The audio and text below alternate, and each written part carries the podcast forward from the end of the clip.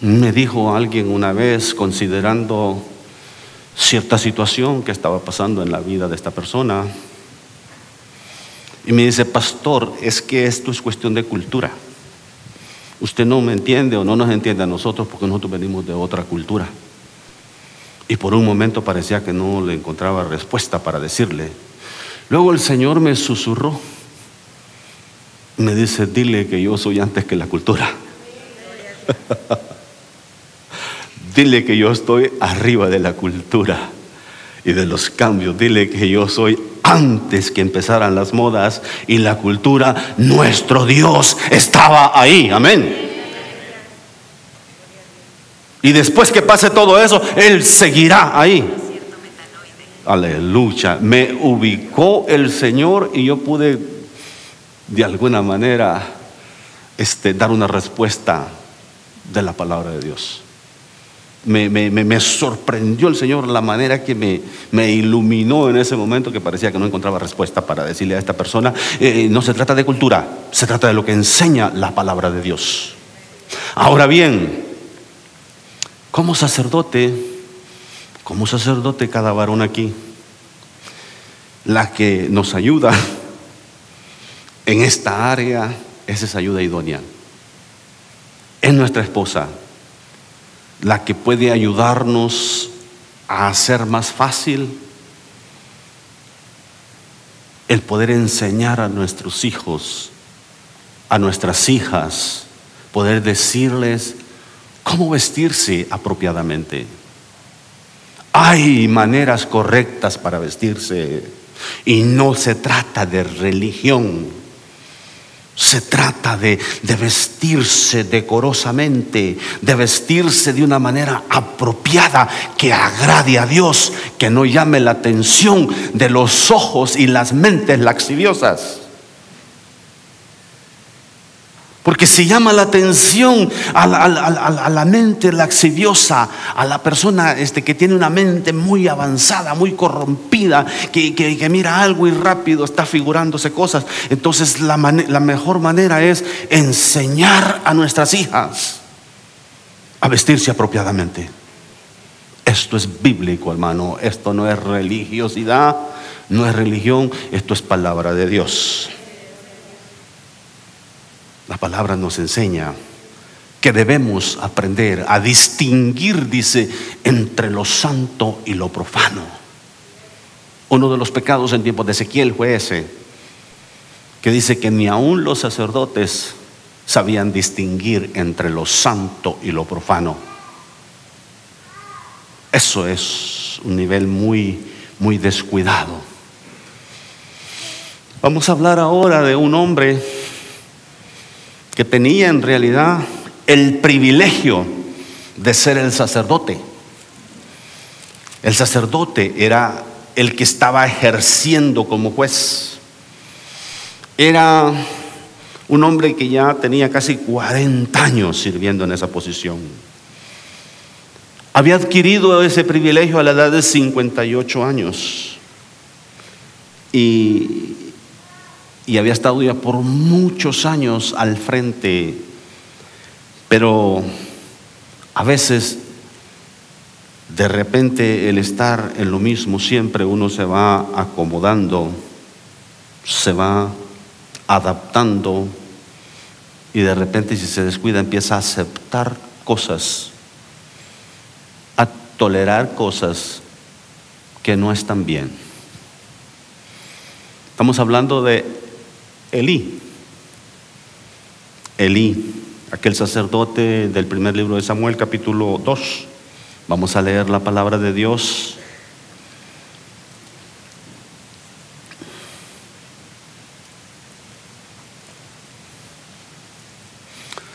Capítulo 2, verso 12. Verso 12 al 17. Vamos a leer la palabra Conforme lo vaya encontrando, póngase de pie en reverencia a nuestro Dios. Primer libro de Samuel, capítulo 2, verso 12 al 17. Vamos a leer la palabra en el nombre del Padre, del Hijo y del Espíritu Santo. Los hijos de Eli eran hombres impíos y no tenían conocimiento de Jehová. Y era costumbre de los sacerdotes con el pueblo que cuando alguno ofrecía sacrificio, venía, venía el criado del sacerdote mientras él cocía la carne, trayendo en su mano un garfio de tres puntas, de tres dientes, y lo metía en el perol, en la olla. Por si no entiende la palabra perol, es caso para ustedes, los de, algunos de México, ¿verdad? Este, ese es el nombre que usan, el perol, en la olla, en el caldero y en la marmina. Y todo lo que sacaba el garfio del el sacerdote lo tomaba para sí. De esta manera hacían con todo israelita que venía a Silo. Asimismo, antes de quemar la grosura, venía el criado del sacerdote y decía al que, al que sacrificaba, da carne que asar para el sacerdote, porque no tomará de ti carne cocida, sino cruda. Y si el hombre le respondía, quemen la grosura primero y después toma tanto como quieras, él respondía, no, sino dámela ahora mismo de otra manera yo la tomaré por la fuerza. Era pues muy grande delante de Jehová el pecado de los jóvenes, porque los hombres menospreciaban las ofrendas de Jehová. Vemos varios, varios pecados, varias, varias prácticas fuera de orden en tiempos de Elí. Era un tiempo Recuérdese, Elí era el último, fue el último juez. Había estado como juez por los últimos 40 años, dice la historia. Entonces, este, ah, era ese tiempo donde habían tiempos en que dice cada quien hacía lo que bien le parecía. Entonces, este, no, no, percataban, no, entendían la importancia de, honrar a Dios, la importancia de someterse a las enseñanzas de, la palabra de Dios. Entonces, vivían de una manera con mucho libertinaje y, y Elí era el que estaba al frente. Elí había descuidado, se había descuidado, ya era viejo, ya era mayor, dice que ya, ya no, ya sus ojos se habían oscurecido, sus ojos se habían oscurecido, ya no miraba, o ya no miraba bien. Entonces, este, era una situación bastante triste la que estaba sucediendo. Y en medio de todo eso, sus hijos, sus hijos hacían lo que ellos querían en el templo. Sus hijos no tenían reverencia hacia las cosas sagradas. Ese es el primer, el primer pecado fuerte que encontramos aquí. La irreverencia por lo sagrado, por las cosas santas la irreverencia. Quiero, quiero que entendamos, quiero que entendamos que el ser reverente no es ser religioso. El ser reverente no es este, eh, eh, cumplir con rituales. El ser reverente es entender que las cosas sagradas, las cosas santas se respetan. Se respetan. El presentarse delante del Señor vestido apropiadamente es de Dios, es correcto. Yo sé que vivimos en una cultura en la cual la iglesia anglosajona acostumbra mucho esto, que eh, venga como usted quiera, venga como usted pueda. Eh, eh, y yo entiendo el principio, acercarlos a la iglesia y yo estoy de acuerdo con eso. Venga como pueda, venga con la ropa que tenga, porque a veces gente cuando lo invita a uno dice, no, es que no tengo ropa de iglesia, no tengo ropa para ir a la iglesia. Entonces venga con lo que tenga, no hay problema. Venga con lo que tenga. Pero al escuchar la palabra, al conocer a Cristo, entendemos que los cambios son necesarios que el vestirse apropiadamente no es religiosidad, sino que es algo sagrado, algo que honra a Dios. Por lo tanto, es muy importante entender estos principios, hermano, y no ponerse a alegar. Yo sé que, a veces es una lucha, una lucha tratar de enseñar a nuestros hijos, tratar de decirles que, eh, que se ven mejor vestidas decorosamente. ¿Y cómo, ¿Y cómo es eso decorosamente? Hermano, no, no, no, no tiene mucho.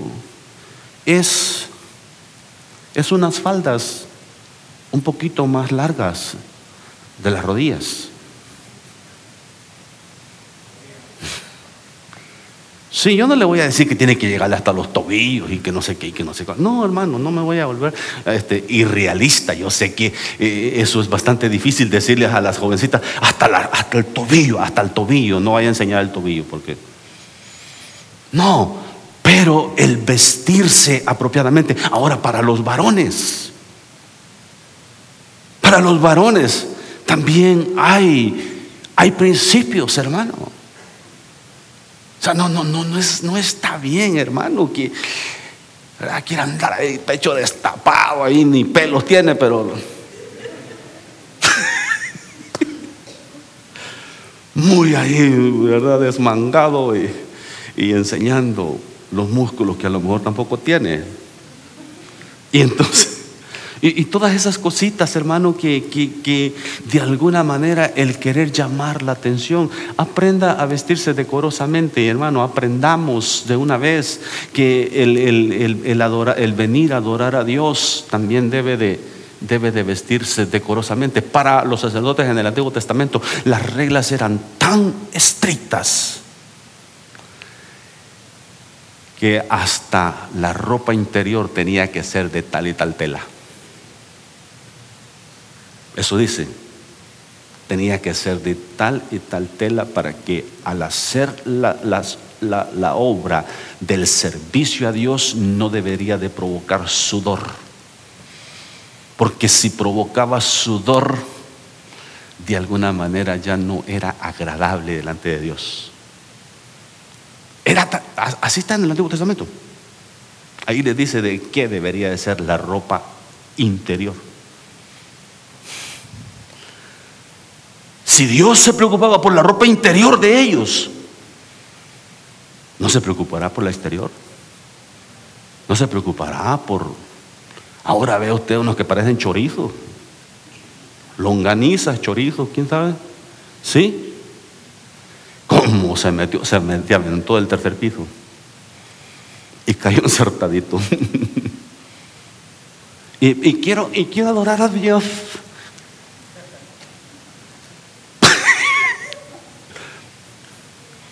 Y a uno dice, hmm, qué onda, ¿verdad?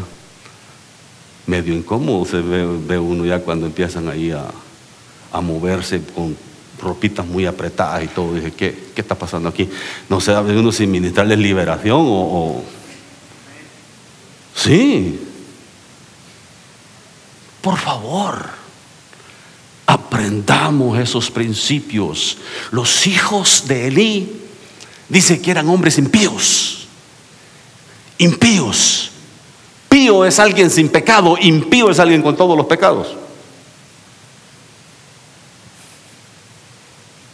Es alguien que no tiene temor de Dios, no tenían conocimiento de Dios, dice la palabra. Por lo tanto, hacían cada tontería. Esto que habla de, lo que hacían con las ofrendas, eso, es completamente fuera de orden. Tenía, había un orden exacto cómo tenían que hacer todos los sacrificios. Y al sacerdote, a los que eran sacerdotes, le daban la mejor porción, hermano. Eso no hay duda. La Biblia así lo enseña ahí, que le daban eh, esa, parte, la mejor porción del, del cordero, se la daban al sacerdote para que se la comiera, pero ellos no les gustaba de esa manera, ellos querían hacerlo a su manera. Y ese es uno de los problemas ahora en nuestro tiempo. Es que yo quiero hacerlo a mi manera. Yo quiero adorar a Dios a mi manera, hermano. Yo quiero servir a Dios a mi manera. Pregúntele cómo le fue a los hijos de Aarón. Abiú, Elia, eh, ¿cómo es? Ajá, Eliú. ¿Era uno de ellos? Pregúntele cómo les fue. Se les ocurre presentarse de Dios, delante de Dios. Borrachos. Borrachos. Cuando usted estudia todo el contexto, usted se da cuenta que la, la falla de ellos fue presentarse delante de Dios borrachos y ofrecer sacrificio que Dios no les había mandado.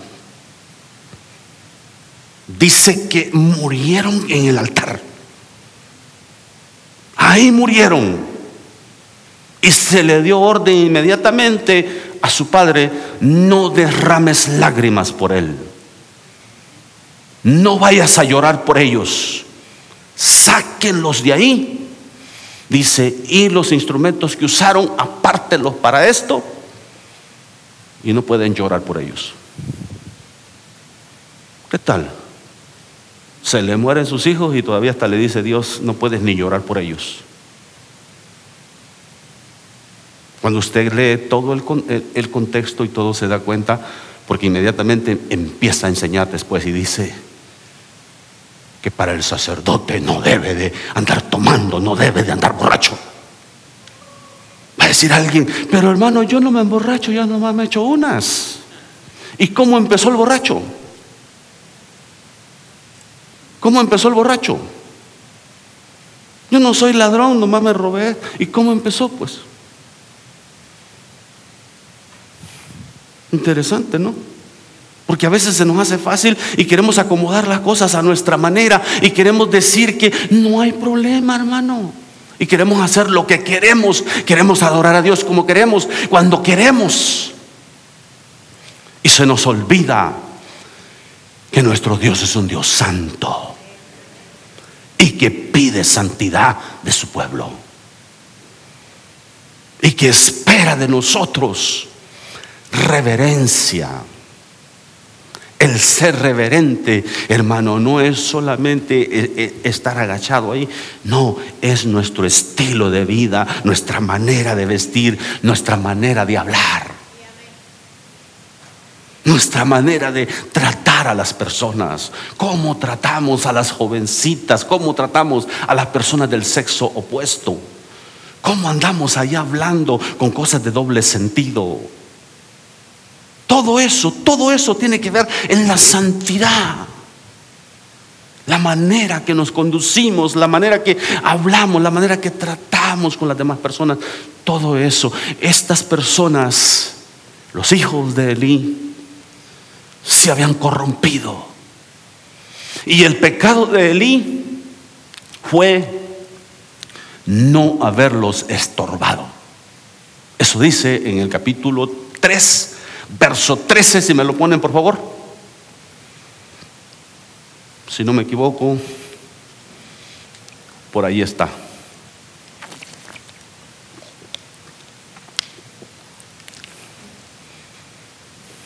No.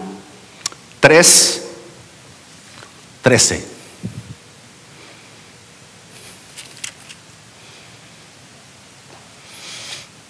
Dice, y le mostraré que yo juzgaré su casa para siempre por la iniquidad que él sabe. Porque sus hijos han profanado a Dios y él no los ha estorbado. ¿Qué significa no los ha estorbado? ¿Qué entendemos? No los ha corregido. Ajá. ¿Alguien más? Nunca le llamó la atención. Toleraba todo. Permitía todo. ¿Usted sabe lo incómodo que es para mí ponerme a hablar de estos temas? Pero es necesario. Es necesario enseñarlos y es necesario tratar de vivirlos lo mejor posible, hermano, porque tenemos hijos que nos ayudan en el servicio al Señor y, y gloria a Dios. Gloria a Dios. Cuando hay hijos que están sirviendo a Dios y que, se están sirviendo junto a su padre en el mismo ministerio, es una bendición de Dios y doy gloria a Dios por mis hijos. Doy gloria a Dios por ellos. Pero es una gran responsabilidad. Es una gran responsabilidad porque los ojos de todos están ahí pendientes a ver qué hace Lalo, a ver qué no hace Lalo, a ver qué hace Sergio, qué hace su hija también. ¿Y qué hace el adoptivo? Hasta él se la lleva también. Pau, pau, ¿verdad? Y entonces te das cuenta que, que son principios que por eso a veces no los quiere tocar la gente. Porque lo hacen a uno, ah, como quien dice, pisotearse uno mismo.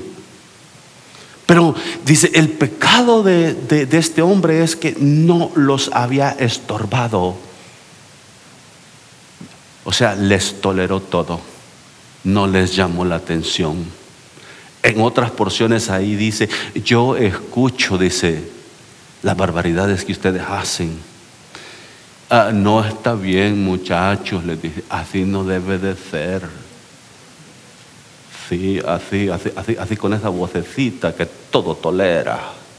Eso, mire, yo te felicito como sea, mi hijo, por lo que sí estás haciendo bien, pero, pero lo demás no debe de ser así.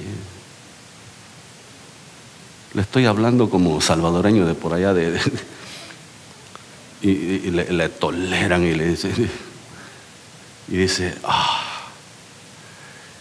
Y usted dice, pero ¿cómo? Pues casi le felicita las sinvergüenzadas.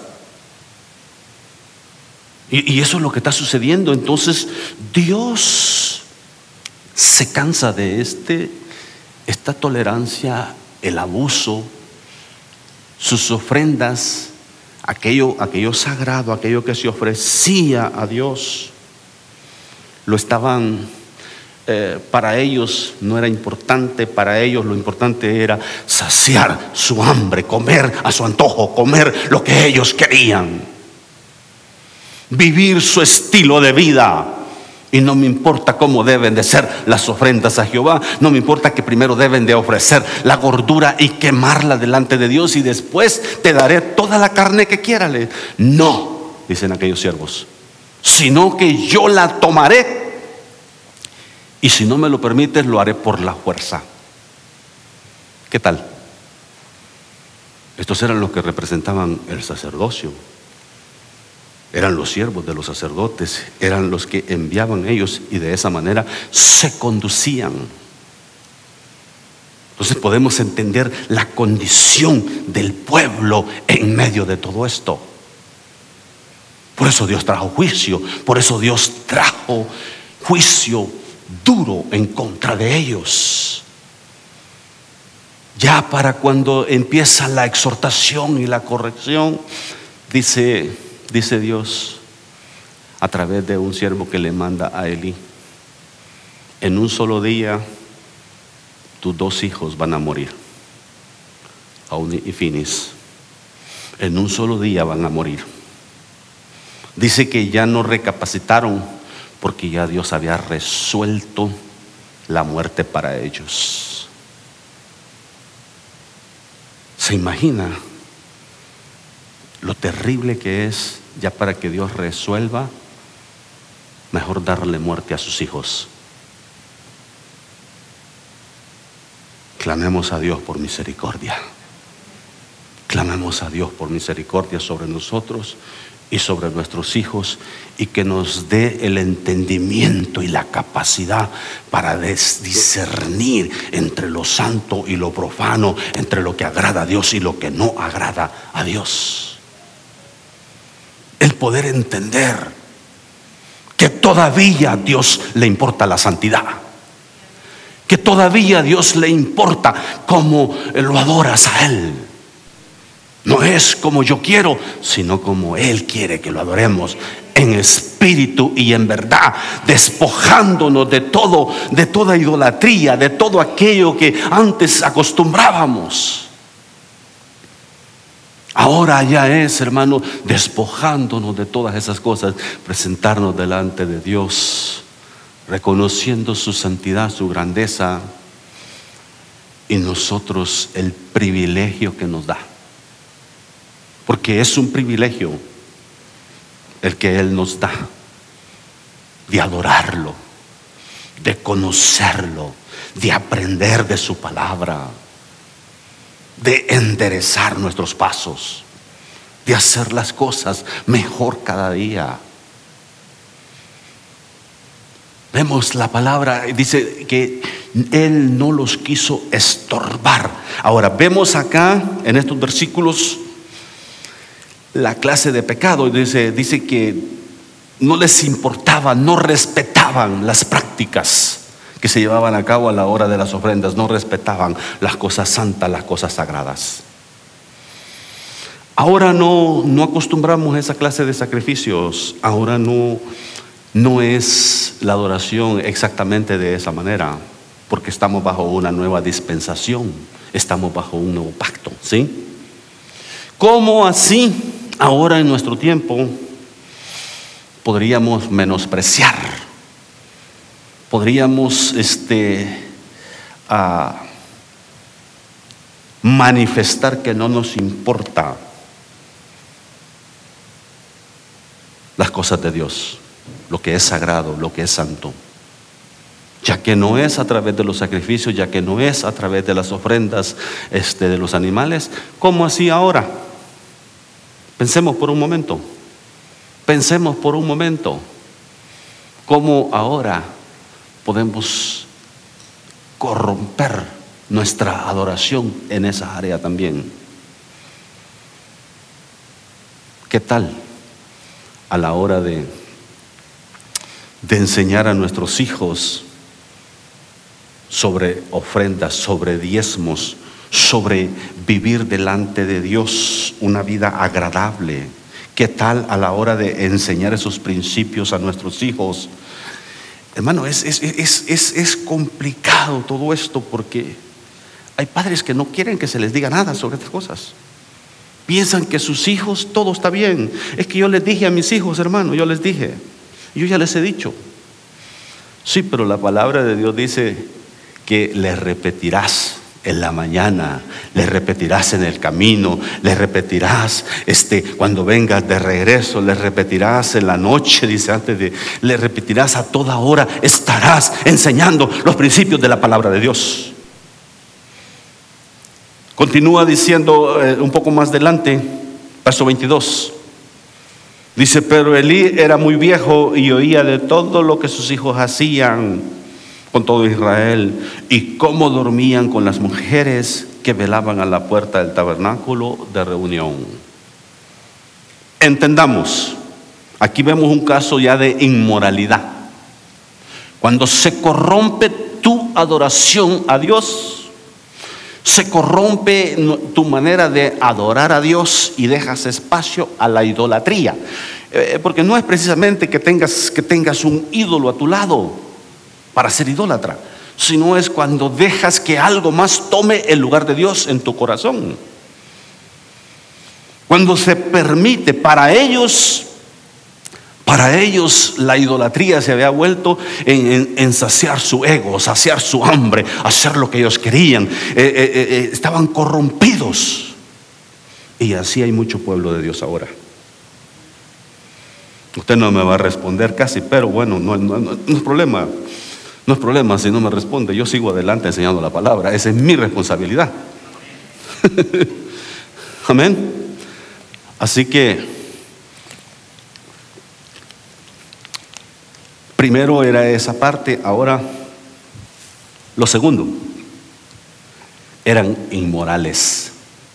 Usted sabe que una persona, una familia, una nación que se vuelve idólatra, lo, próximo es, se vuelve también inmoral. Inmoral. Eso, eso, es, eso, eso, eso va de la mano. Estos hombres eran casados, estos hombres tenían esposas. Aunque en ese tiempo se toleraba, lo voy a decir de esa manera, se toleraba la poligamia y se toleraba las concubinas. Pero las barbaridades que estos hombres hacían eran graves.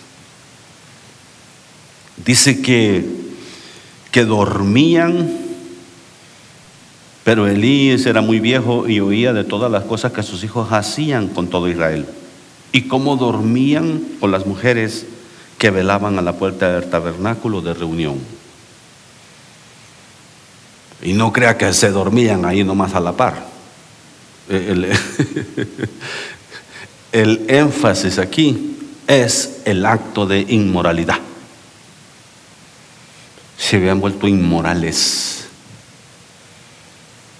Vivimos, vivimos tiempos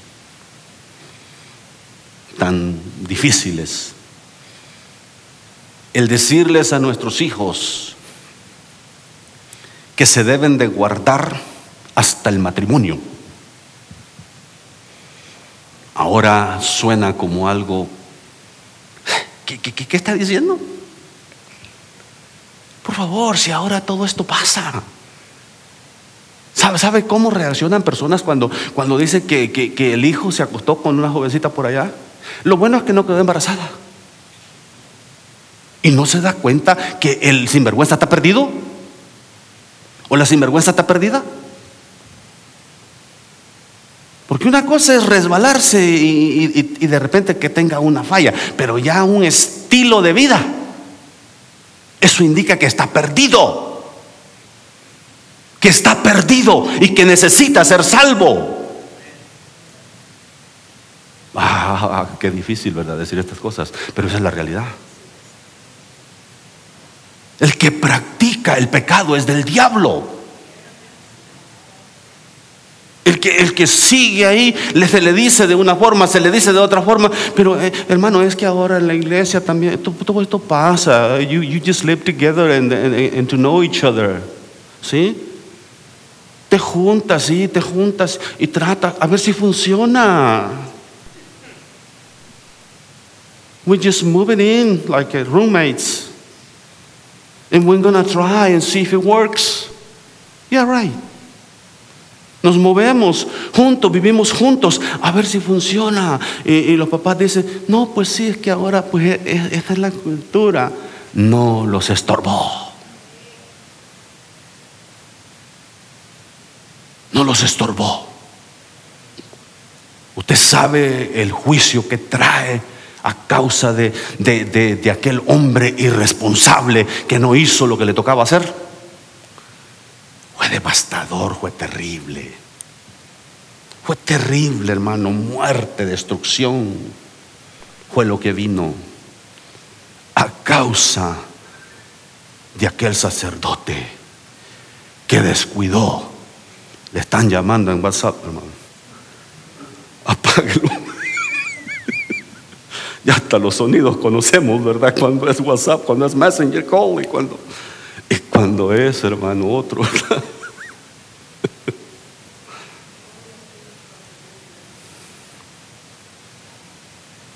Por eso, por eso es importante, siempre cuando hablamos con, con mi hijo, siempre le estoy motivando, animando a que no deje de enseñarles palabra, enseñarles principios a los jóvenes, enseñarles el temor a Dios, enseñarles de la santidad, enseñarles del Espíritu Santo, porque el Espíritu Santo es el único que te puede ayudar a vivir una vida victoriosa delante de Dios. El, no parar de enseñar la palabra de Dios. Hay tiempo para la diversión, el entretenimiento y los juegos. Ayer fueron a jugar un rato, ¿verdad? Y la pasaron bien. Eclesiastés dice que hay tiempo para todo eso. Amén. Si hasta yo vengo a veces y me doy unas, carreritas ahí, bueno, ya casi ni puedo correr mucho, pero bueno, todavía, todavía a veces vengo y digo que vengo a jugar fútbol con los muchachos ahí, a hacerle unos túneles a, a Cristian. Y se nos olvida, hermano. Eh, la iglesia no es para entretener a la gente, la iglesia es para enseñar y predicar la palabra de Dios, para adorar a Dios juntos. Cuando ya se vuelve entretenimiento, es porque ya perdieron la rienda los que están al frente. No saben qué hacer y no quieren meterse con Dios a leer, a estudiar la palabra, a preparar mensajes cristocéntricos con palabra para enseñar al pueblo. No quieren confrontar a la gente. con la situación que están viviendo. Ahorita veo a muchos muy serios y ¿sabe qué? No me interesa. No me interesa si usted me hace gestos ahí. No, no, no hay problema. No hay problema. Yo sigo adelante con la palabra. Sí, a eso me llamó el Señor. No me llamó, hermano, a hacerlo reír a usted. A veces de repente lo hago reír con alguna tontería que se me ocurre, pero, pero no es esa mi, mi, mi, mi propósito. Había inmoralidad. Dormían, hermano, estos tipos habían llevado la corrupción a tal nivel que pescaban a la servidora por ahí y ahí en el cuarto de bienvenida. Aquí la vamos a pasar bien un ratito. Estoy poniendo un ejemplo hipotético. Ok, por favor, no voy a decir que así pasa acá en Filadelfia. Pero es la práctica que ellos tenían. Sacaban a la servidora y se la llevaban al primer cuarto que encontraban. Y ahí hacían sus sinvergüenzadas. Y luego después quiere decirle, bendícenos Señor, queremos tu presencia Señor. Y quiere vivir como le da la gana, hágame el favor. Entonces sucedían todas estas cosas. ¿Qué más pasaba en la vida de Elí y sus hijos? Verso 30. Bueno, déjenme terminar de leerle el 23. Y les dijo, ¿por qué hacéis cosas semejantes? Porque yo oigo de todo, el, todo este pueblo vuestros malos procederes, no hijos míos, porque no es buena fama la que yo oigo, pues hacéis pecar al pueblo de Jehová. Puede, puede ver la hipocresía y la tolerancia de este, de este, este, este sacerdote, de este hombre. Es una vergüenza. Verso 30. Verso 29. Dice lo siguiente.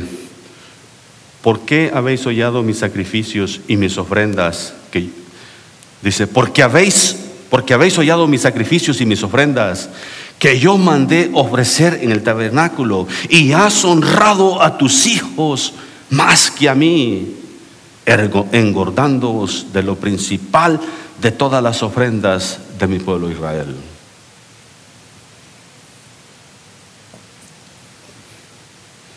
Piense por un momento, ¿cómo así podemos honrar más a nuestros hijos que a Dios? Ahí está un ejemplo. Piense, hermano Heriberto, tiene nomás un, un hijo. Están bendecidos, el muchacho es diligente.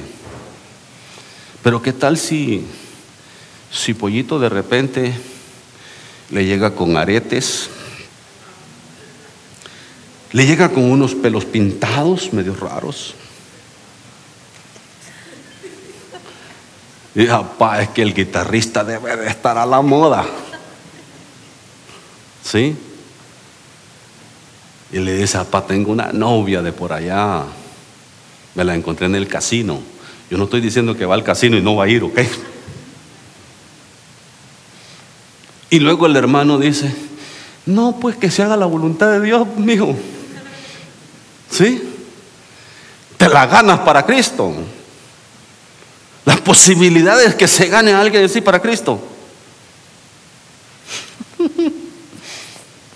son muy mínimas son muy mínimas. Si le llega a su jovencita con un impío por ahí, que nada que ver. Las posibilidades que ese delincuente se convierta son muy mínimas. Si le llega el jovencito por ahí con una greñuda, pelos pintados, las posibilidades que esa jovencita se convierta son mínimas. ¿Cómo entonces podría el hermano honrar a su hijo más que a Dios? Está bien, mi hijo, tú eres el único, tú eres el mejor guitarrista, ¿sí? ¿Qué, qué pasaría sin ti en la alabanza? Y dándole más importancia al ser humano que a Dios. El honrar, dice que, que este hombre estaba honrando a sus hijos más que a Dios. O sea, les toleraba todo, les permitía todo, los dejaba que hicieran lo que quisieran. Eh, iban y sacaban la carne así de esa manera del perol y la hacían asada al gusto de ellos. Y así corrompían aquella ofrenda que se estaba presentando a Dios de una manera agradable. Ellos pervertían aquello. Y Elí no hagan así, muchachos. Has honrado a tus hijos más que a mí. ¿Me pones el versículo 30? Ahí hay una palabra interesante. Por tanto, Jehová, el Dios de Israel, dice, yo había dicho que tu casa y la casa de tu padre andarían delante de mí perpetuamente, mas ahora ha dicho Jehová, nunca yo tal haga. Próximo versículo. Porque yo, observe, yo honraré a los que me honran y los que me desprecian serán tenidos en poco. Porque yo honraré a los que me honran. Hijos, hijos que están aquí presentes. La razón por la cual muchas veces les llamamos la atención y les decimos que se vistan apropiadamente y les decimos que ese, esa forma de vestir no está correcta, esa, esos cortes de pelo todos raros, no, no, no, no está bien. Me dijo una vez alguien que, que le mostrara más de un versículo, me dijo, que dijera que debería cortarse el pelo. Y mire, me puse a estudiar la Biblia. Porque solo esa de Corintios, ¿verdad? Donde dice que es deshonroso al hombre dejarse crecer el pelo. y a la mujer cortárselo. Por si no sabía, hay el contraste ahí. Sí, a la mujer, dice, le es deshonroso cortárselo, pero al hombre, el dejárselo crecer. Búsqueme otra cita, me dijo. Ah, bueno, voy a hacer mi homework me voy con tarea a mi casa y empiezo a leer y a leer y a leer palabra y llego a Ezequiel 44, donde dice, y los sacerdotes no se raparán, ni se dejarán crecer el cabello, sino que se lo recortarán solamente. Ah, y que se la suelto. Ya me ganó, me dijo. Bueno, hoy de las greñas. Pero qué difícil es para los muchachos entender eso. Qué difícil es para ellos entender la necesidad de cortarte el cabello, de presentarte delante de Dios apropiadamente. Y dice la palabra, has honrado a tus hijos más que a mí. Y por eso yo daré muerte a tus dos hijos en un mismo día. Eso llama la atención, eso a cualquiera lo hace temblar. Cuando llega todo el desarrollo de la historia,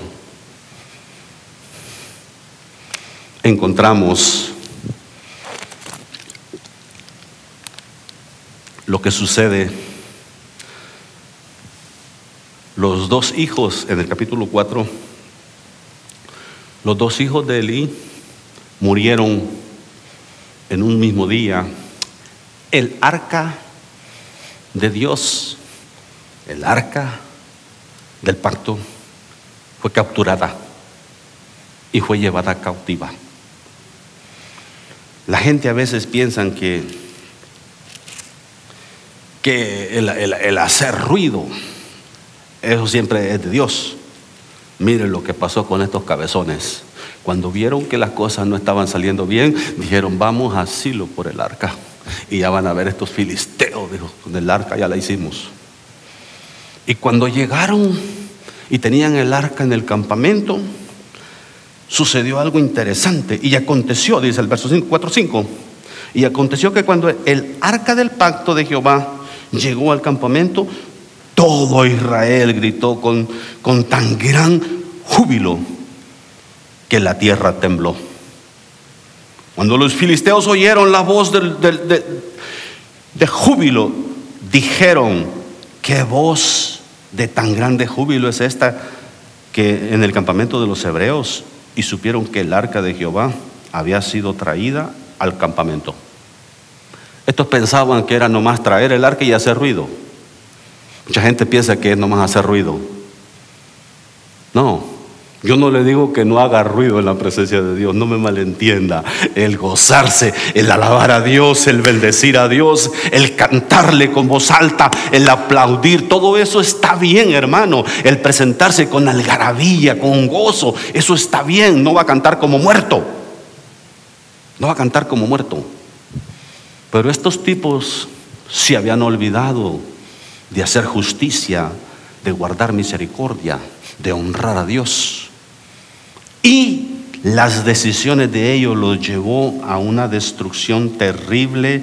Verso 8 dicen los filisteos, ay de nosotros, ¿quién nos librará de la mano de estos dioses poderosos? Estos son los dioses que hirieron a Egipto con toda plaga en el desierto. Entendamos, la mente, la mente de, que ellos tenían de, diferentes dioses, ¿verdad? Politeísta. Entonces, pero mire, hasta los, hasta los incrédulos y los enemigos se motivan entre ellos. Mire lo que dice el próximo versículo. Esforzaos, oh filisteos, y sed hombres, para que no sirváis a los hebreos como ellos os han servido a vosotros. Sed hombres y pelead. O sea que también ellos se motivan. También ellos se dan palabras de ánimo. Cuanto más nosotros que somos el pueblo de Dios debemos de motivarnos y animarnos unos a otros y entender, hermano, que es necesario levantarnos, pero más aún vivir delante de Dios en obediencia y en santidad. No es solamente decir, vamos el domingo para cumplir Vamos al servicio, vamos ahí. Y ya cumplimos y nos vamos por ahí a comer después. Y durante la semana, pase lo que pase, durante la semana yo no me interesa. No, la vida en Cristo la vivimos cada día. Cristo en nosotros. Cristo en nosotros, poder de Dios. Cristo en nosotros, dándonos vida. Cristo en nosotros, enseñándonos a vivir en el temor de Dios, en obediencia y en santidad. Es necesario que aprendamos a poner orden en nuestra casa. Ahora, si como padres andamos por el valle de la amargura, por el valle de la amargura. No nos presentamos al templo, no les damos ejemplo, no, vamos delante de ellos a la casa de Dios.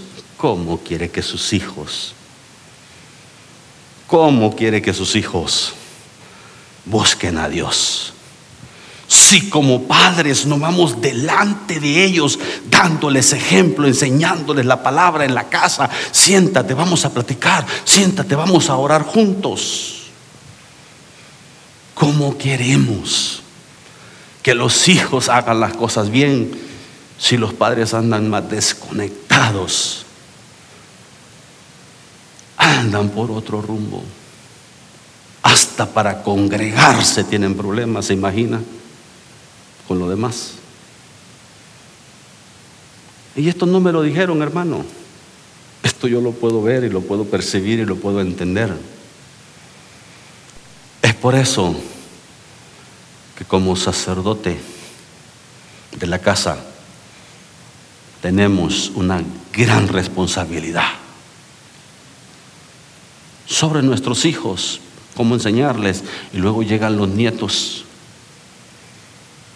llega esa, esa segunda generación, bueno, tercera generación, ¿verdad? Padres, hijos, nietos, tercera generación. y empiezas a inculcarle también a los nietos. Empiezas a decirles, empiezas a enseñarles. Yo agarro la chiquilla de Cristian a veces y me pongo a, a platicar con ella. Y le digo, vas a ser una sierva de Dios. Vas a, a servir a Dios. Y me pongo, a veces, a veces se ríe de mí. Se pone a reír la cachetona tremenda. Pero a veces me pone atención. Hay que irles inyectando. ah, pero ¿qué va a entender? Ay, hermano, usted no sabe lo que le está metiendo en el chip. Ya de una vez a esa pequeña. Para que no vaya a pensar que va a andar por ahí en nada que ver. Varones, ustedes son sacerdotes en su casa. Somos sacerdotes que debemos de alguna manera poner un orden en la casa, poner un orden,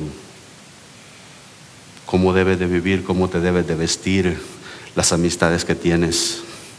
No es que queremos prohibirle a usted que se haga amigo de Julano, que se haga amiga de tal persona, no es que queremos prohibirle, sino que por su bienestar les aconsejamos y les tratamos de enseñar. Dios, Dios nos permita vivir delante de Él. Pero el, el ejercer mal el sacerdocio, este hombre causó cosas terribles. Verso 11 del capítulo 4 dice, y el arca de Dios fue tomada y muertos los dos hijos de Eli, Ovni y Fines. Y cuando uno escapó del campo de batalla y fue y dio la noticia a su casa, Elí estaba sentado en una recliner, en una de esas mecedoras. Estaba sentado ahí, esperando a ver qué noticias escuchaba de la batalla. Cuando llega aquel de la batalla y da la noticia, Elí no alcanza a aguantar la noticia. ¿Y qué pasó con el arca, el arca del pacto? También fue capturada, le dice. Entonces aquel hombre cayó de espaldas y se desnucó. Tenía 98 años y tenía sobrepeso, dice.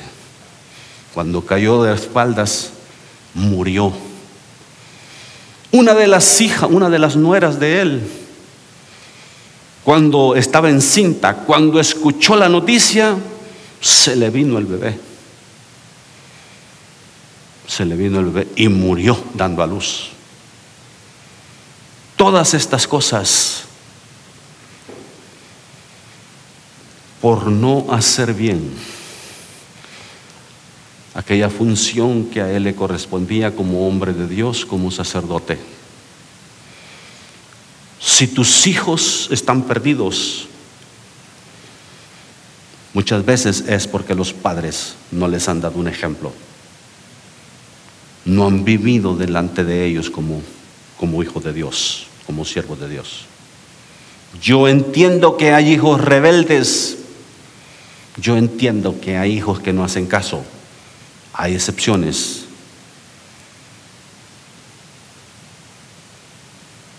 Este sacerdote trajo la desgracia a su casa, a sus hijos, a la nación, por no hacer su función.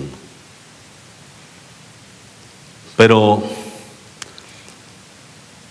yo no quiero que nosotros hagamos lo mismo. Yo quiero que cada uno de nosotros entendamos cuán importante es que nos pongamos en la brecha por nuestros hijos.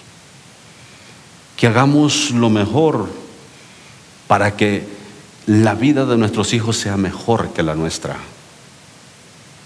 La vida espiritual de ellos sea más entregada, más comprometida con el Señor.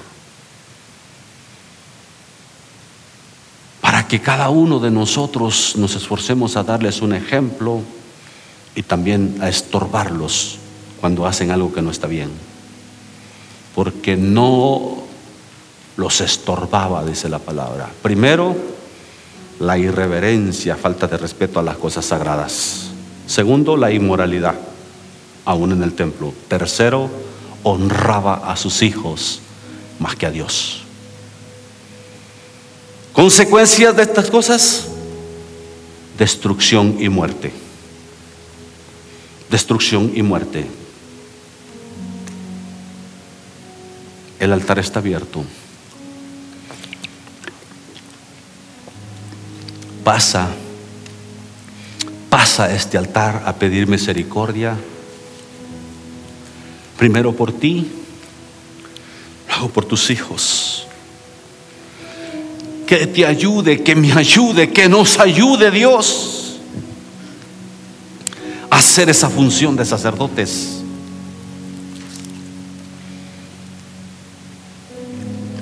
Que Dios tenga misericordia de nosotros. Mujer de Dios, si tu marido no se levanta, si tu marido no está aquí, pasa tú a clamar a Dios. A clamar a Dios por tus hijos. A pedirle a Dios fuerza, fortaleza, para que tus hijos puedan vivir mejor que tú delante de Dios. Pasa, pasa mujer. Si tu esposo no, no, no se espanta ni las moscas, pasa tú y dile Dios, ayúdame, ayúdanos. Yo quiero vivir para ti, yo quiero esforzarme, yo quiero agradarte Dios. Yo quiero aprender a vivir delante de ti, Señor. Yo quiero estorbar a mis hijos cuando veo que están haciendo algo que no está bien. Dice que su padre no los estorbaba, los dejaba hacer lo que quisieran. Y Dios trajo muerte y destrucción a esa familia. Clamemos a Dios por misericordia.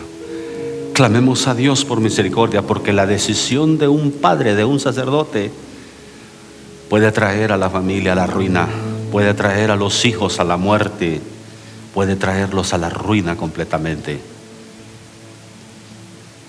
Sigue clamando, sigue clamando.